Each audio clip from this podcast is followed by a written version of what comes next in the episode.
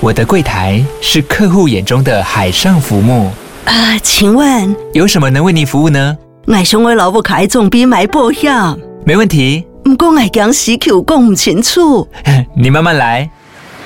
办您靠岸，台银人寿一直都在，以安心、可靠、诚信、稳健为本，尊重多元，关怀弱势。因为台银人寿，我不再漂流。以上广告由台银人寿提供。Hello，大家好，我是苍蓝鸽，欢迎回到苍蓝鸽的 Podcast。那么本集一开始呢，先跟大家分享一本书，叫做《原子习惯》哈，《原子习惯》这本书，我相信蛮多人有看过，因为它算是去年二零二二年在台湾非常热门的一本畅销书。那为什么会突然想要分享这本书？主要是我之前在书店有稍微翻过它，后没有买，那但是大概了解它的概念。那第二个原因是因为昨天刚好看到绿角财经笔记，他分享这本书的观后感，那就突然想到说，哎，其实。结合日常生活很多饮食、运动、健康，吼，我觉得这些习惯都跟《原子习惯》这本书的概念息息相关啦，吼，所以总之在这边提出来跟大家分享一下。那《原子习惯》这本书英文的封面，它就写了 “Tiny changes,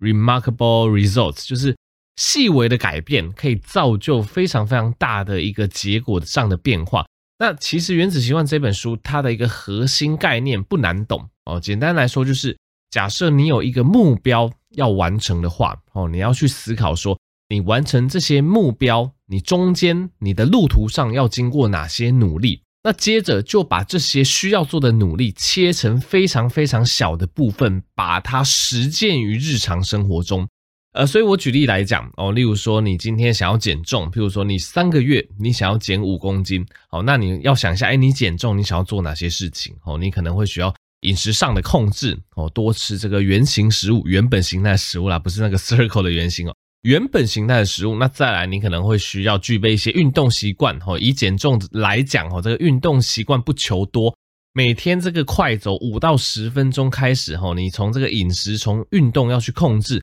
那接下来你要去把它拆分成，哎，你每天要做什么？啊，这这时候每天要做的事情就简单了哦。你可能早餐、中餐、晚餐哦，吃东西的时候稍微去挑一下哦。即使没有办法完全吃原型食物，也尽量挑那种高蛋白、然后低油、低淀粉的食物。吼，那尽量不要去碰那些超加工的食品。那再来，每天吼这个快走个五到十分钟。那你只要这样子，诶，持续做，大概三个月减重三到五公斤，大概是没有什么问题的。所以。原子习惯它一个最核心的概念就是这样子哈，你设定一个目标之后哦，你去分析说你需要做哪些事情，那把这些事情尽量的具体化，那琐碎化，那在每天的生活中都可以去实践它。那你在每天实践的过程中，你一开始不会看到有什么变化的，因为你怎么可能就是只饮食运动个一周或饮食运动个一个礼拜，你就很明显的瘦下去，不可能嘛。所以中间常常会经过一个名词叫做。失落的低谷，Valley of 呃 Disappointment，就是失望的幽谷啦，应该这样子翻译。就是你在做这些小小习惯的改变的同时，你常常会进入所谓的失望的幽谷期，或者是我觉得白话文一点就是撞墙期。例如说我们刚刚讲的这个饮食控制，控制的一周，大家可能还有毅力；两周觉得啊没有什么效果诶，好像已经没有什么毅力了；到三周啊，很多人可能就放弃了。这个就叫做所谓的失望的幽谷。因为当我们进行这些小小细微的这个状态变化、习惯变化的时候，一开始成效是不会很明显的。你只会觉得说，哈，努力那么久，才减少了个一百公克，才减少个两百公克，体态也没有很明显的变化，哈，要不要继续做下去？干脆就不做了哈。基本上你一定要撑过这个失望的幽谷，那尽量在这个过程中去把你的这个系统化的一个习惯建立起来。那两周没有结果，三周哎，结果开始一点点出来。四周、五周，哎，你开始觉得，哎，有一点感觉了，好像真的瘦了，瘦了将近一公斤了，哎，这时候正回馈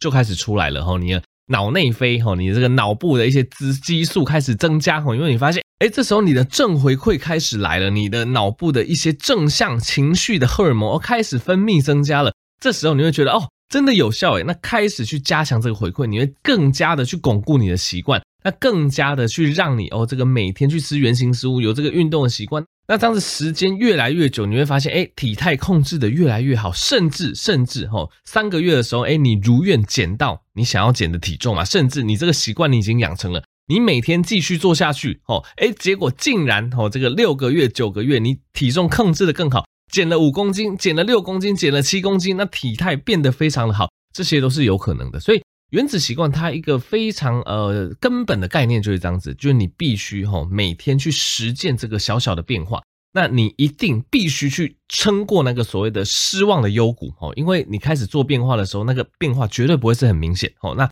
你要把这个习惯巩固起来。那一旦你开始看到成效，因为正回馈的关系哦，你会开始巩固这个习惯。那长久以来的习惯的改变，就会造就一个非常显著的体重下降，或者我们延伸出来讲，会造就一个非常成功的人生。诶，说诶，怎么突然从体重变成人生了？对，因为。原子习惯它可以套用在各种不同的观点，像我们刚刚讲的健康相关，我觉得最显著的就是体重的控制吼，你必须每天吼有意识的去跟自己说要吃原型食物吼，要有一些快走，要有基础的运动哦。一开始有点难坚持没关系，你就是一开始也不需要要求自己每天都做哦，或许一三五一周三天，慢慢建立起这个习惯，慢慢去记录，慢慢去观察自己身体形态。自己一些睡眠品质，自己一些精神体力上的变化，慢慢去建立这些习惯。当你这些习惯建立好哦，你长久的实行下来，就会对你健康产生莫大的改善。那原子习惯反过来，呃，这个原子伤害哈 也是一样的概念。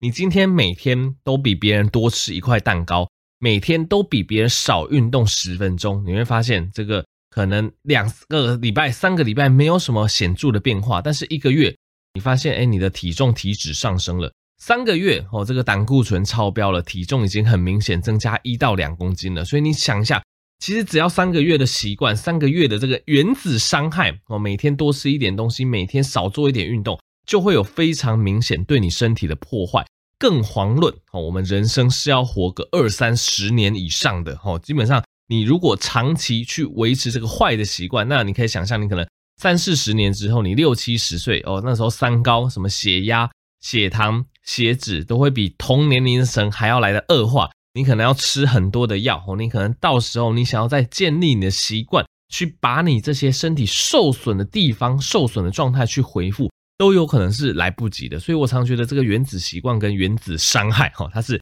一体两面。你就是要建立一个非常好的习惯。然后一直去坚持它，一开始看不到成效没关系，但是两个月、三个月、二十年、三十年过去了，其实这样一个非常细微习惯的转变，就会对你人生产生莫大的一个冲击、莫大的影响。那其他的状况也是一样啊，例如说我们讲哦学业上的成就，例如说大学四年哦，有这个同学每天熬夜打电动打了四年，那跟另外一个人哦，他每天强迫自己。要念一点新的东西，要念一点书，小小的习惯，四年之后常常会产生巨大的改变哦。有一个可能就变成这个卷姐，也不一定是卷哥卷姐啦，他可能就是呃这个成绩成就非常的好，找到好工作哦，那可能一路晋升上去。那打电动四年的同学，他可能就浑浑噩噩过了四年，找了一个不怎么样的工作，会非常巨大的影响他之后的一生。所以原子习惯它的一个概念就是这样子。而且作者特别强调一点啊，就是其实我们常常会说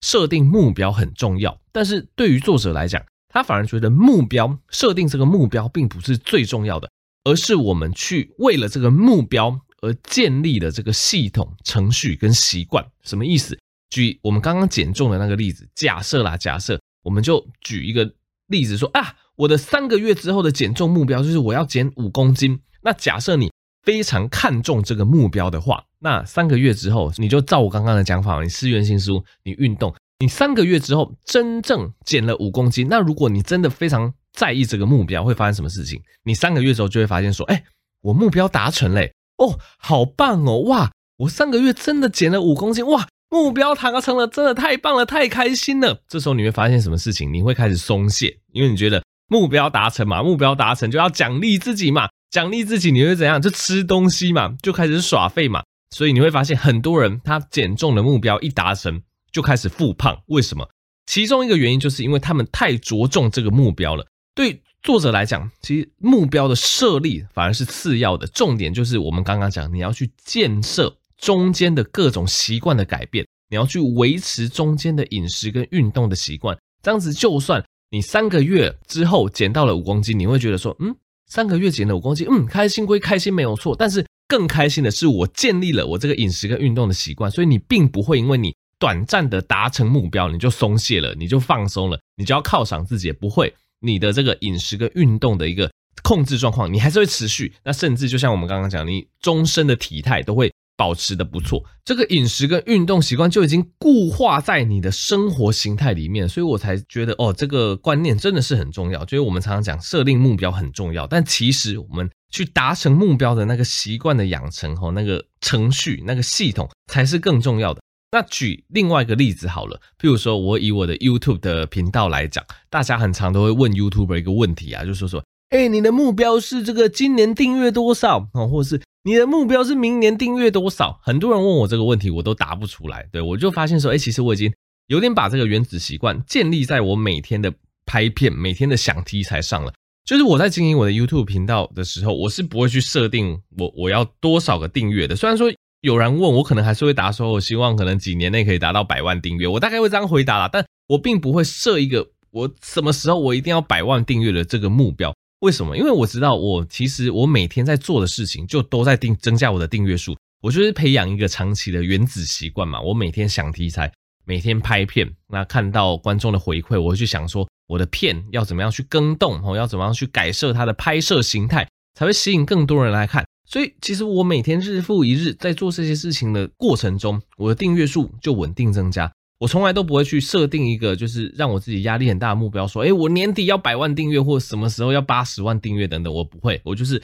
一而再，再而三，再重复做这些事情。那我做这件事情多久了？已经快，诶，已经超过五年。二零一，我好像二零一七年开始做频道了，所以到现在，哇，已经迈入第六年了。哈，我已经。持续六年，每天都在想题材，那可能每两天、三天我会拍一次片。那剪辑师剪完之后，哈，我会审，我会审片，那可能会更动影片。这样的形态，这样子的生活，我已经持续了五到六年。你说我会不会觉得无聊？会不会觉得做不下去？不会，哦，因为这些事情已经变成我的习惯，而且我非常热衷于这件事情，热衷啦，讲到热衷，我非常热衷于这件事情。所以呢，我不会对自己设一个非常明确的目标，因为设目标一样有刚刚我们讲到那个缺点。我今天假设我设的目标说啊，我就是要一百万订阅，一百定万订阅我就成功了。那到我一百万订阅的时候会发生什么事情？我会觉得哇，我好像真的人生达成一个目标嘞，哇，好像真的可以松懈了，哇，我要不要就是拍片休息一下？对，休息一个三个月再继续好了。对，那这样子会发生什么事情？你可能这个灵感的一个文思泉涌开始丧失。哦，那你开始进入一个怠惰模式，哦，开始被其他创作者赶上等等，所以一直以来就是我会觉得说目标，对，它当然很重要，但是它只是变成说一个辅助。你有这个目标，所以你要去设立你每天要做什么事情，那你每天做这些事情的一个系统化，每天做这些事情的一个习惯才是最重要的。哦，当你养成这些习惯，你自然而然的就会往目标一直去迈进。那往这目标一直去迈进，有朝一日你会达到你的目标。你甚至你会超越你你的目标，但是你会不会因此而松懈？不会，因为你日常生活的这个执行系统，你日常生活的这个习惯、这个程序都已经建立了。那最后一个例子，例如说赚钱哦，很多人也会设目标，说什么我赚到两千万我要退休，我赚到三千万我要退休。相信大家很多人听到所谓财富自由，你就会给自己设个目标，赚到那个多少钱你就要退休嘛。但一样哦，有刚刚我们讲的那个误区，那个盲点。今天你一旦赚到两千万了，你把这个设为你的终极目标了，你会发生什么事情？你赚到两千万，哇，你就真的松懈了，哇，我真的可以退休了诶，那你这样子真的可以退休吗？这其实后面的风险是很高的。虽然说两千万哦，你可能存在，例如说 ETF 啊，或存在就是可能有，例如说年化报酬率可能五 percent 左右的标的，你觉得哇，这样子就可以供应你的退休金，但你可能没有想到，哇，你家人可能会生病，你自己也可能会生病。啊，今天可能就突然来个什么战争之类的，哇，这个股价大跌，你会发现，哎，你原本的这个两千万就不够了哦，而且你因为达到你两千万，你太快乐了，你已经进入怠惰状态了，因为这个就是你设的终极目标嘛，所以你可能就不会想要继续赚钱了。所以我一直觉得，你去设一个哦，我赚到多少钱我就要退休，这个概念其实不太切实际哦。你看那些呃非常知名的成功的企业家、创业家，他们从来不会跟你说，我赚到一亿我就要退休。我赚到两亿，我就要退休。他们一样，就是五六十岁已经是一个公司的 CEO 了哦。他们还是非常努力在做事。老实说，他们应该十几二十年几年前就可以退休，但为什么还他们还是持续做下去？因为这个习惯已经建立起来了嘛。他们每天就是要去管公司的这些事情，这些事情对他们而言是非常充实的事情。所以一样，对于金钱这件事情，我觉得大家可以有一个辅助性的目标。我当然觉得没问题，例如说我十年内要存到一千万，十年内要存到两千万，我觉得这样子设定是可以。但是它就是一个辅助项，重点就是你要去想说，你到底要做哪些事情，让你可以有稳定的收益，而且这个稳定收益是可以越来越增加的。好，所以像我就是我每天看诊嘛，每天看诊对我来讲，诶，没有到每天啦，每周都有固定时间看诊，对我来讲就会有固定收益。我每周固定拍片，对我来讲也会有固定收益。那我每周也会固定的哦，例如说有一些合作案，对我来讲也会有固定收益。所以这些东西都已经成为我的原子习惯，我就是日复一日一直操作下去。那我会不会有朝一日我就达到哈我预设我想要赚的钱？例如说两千万好了，三千万好了，我相信一定会。但我会不会因为到达那个目标我就松懈了？不会哈，因为我会更着重在我赚钱的过程。更着重在我累积资产的过程，我觉得这个过程才是最重要的。所以我觉得古人说什么啊，那个终点不重要，重要的是过程。我觉得也符合《原子习惯》这本书他所提到的一个建议跟理论这样子。好的，那总之好像讲有点多，差一点变成说书节目这样子。总之，我觉得《原子习惯》这本书是真的蛮推荐大家去看的哦。总之，大家应该要从完成每天的习惯、完成每日的程序中去获得快乐。重点真的是过程，那终点我觉得设定那个目标，你可以当成一个辅助，但是它并不是最重要的事情。那当你在为了那个辅助性的目标哦，每天完成这些小事，每天都往目标更前进一点点，你其实就可以懂得去欣赏这个人生沿路上的风景哦，这个旅途上会快乐很多啦，而不是说哦，我这个每天做这些事情哦，我就是要为了那个目标，那中间的过程我都不管，那你就会落入我们刚刚的窠臼。你只有到达目标的那一天，你会开心，接下来你就会怠惰哦。那中间的过程你都会视而不见，我觉得这样子反而是不好的。像我现在就是每天都很 enjoy 我这个想稿、拍片吼，然后回馈这些剪辑师的这个过程，我觉得享受这些过程，慢慢的朝你目标前进，把这些习惯建立起来，长久下来，你的人生就会发生巨大的改变。OK，那其实有点意外，我光是原子习惯这个主题就讲了十七十八分钟哈。我我其实每一次录 Podcast 我都会列点哦，列说我今天有哪些主题要跟大家分享。我今天可是列了五个主题哦，结果原子习惯只是第一个，没想到就讲到有点超时了。没关系，我最后还是跟大家补充一个体脂肪相关的知识哦，因为我们刚刚讲原子习惯有讲到每天的这个饮食跟运动的控制嘛。那体脂肪，相信大家对它也不陌生哦，因为如果你去量所谓的 InBody 哦，你去健身房，或是现在其实有一些药局，像是健生活药局，他们其实也有提供这个 InBody 的检测服务。你量这个 InBody，它就会秀出一个体脂肪的数值。以男生来讲，通常是希望小于二十 percent；那女生来讲，通常是小于二十七到三十 percent 是比较好。女生的话，我会抓大概二十五 percent 上下是比较健康的这样子。那为什么女生会比男生脂肪多？对，因为就是一个生理部构造的不一样嘛。这个女生就是有胸部，而且女生通常也会有比较这个多的脂肪堆积在这个臀部之类的地方，哈。所以基本上生理构造来讲，女生的确是体脂肪本来可以容忍的那个数值就会比男生高一些些。那其实体脂肪你可以把它呃简单区分成皮下脂肪跟内脏脂肪，哦。皮下脂肪就是这个皮肤下面的脂肪，它主要的就是影响外观哦，例如说男生的这个这个游泳圈啊、啤酒肚啊等等哦，这个呃吃越多东西，一个肚子越大，你可以想象这个呃肚子这个皮肤底下，它其实就含有很多皮下脂肪的成分。那这个女生的身材走中也是哦，这个身材之所以会走中，就是很多脂肪它累积在皮肤下面嘛，所以才叫做皮下脂肪。那皮下脂肪难看归难看，老实说，皮下脂肪它应该说比较不会影响到我们身体健康，比较会影响我们身体健康的反而叫做内脏脂肪哦，因为你体脂在增加的过程中，其实你的皮下脂肪会增多。那皮下脂肪增多到一个极限的时候，你的内脏脂肪也会开始增多。内脏脂肪大家最常听到就像什么脂肪肝呐，或其实你的小肠、大肠、你的整个内脏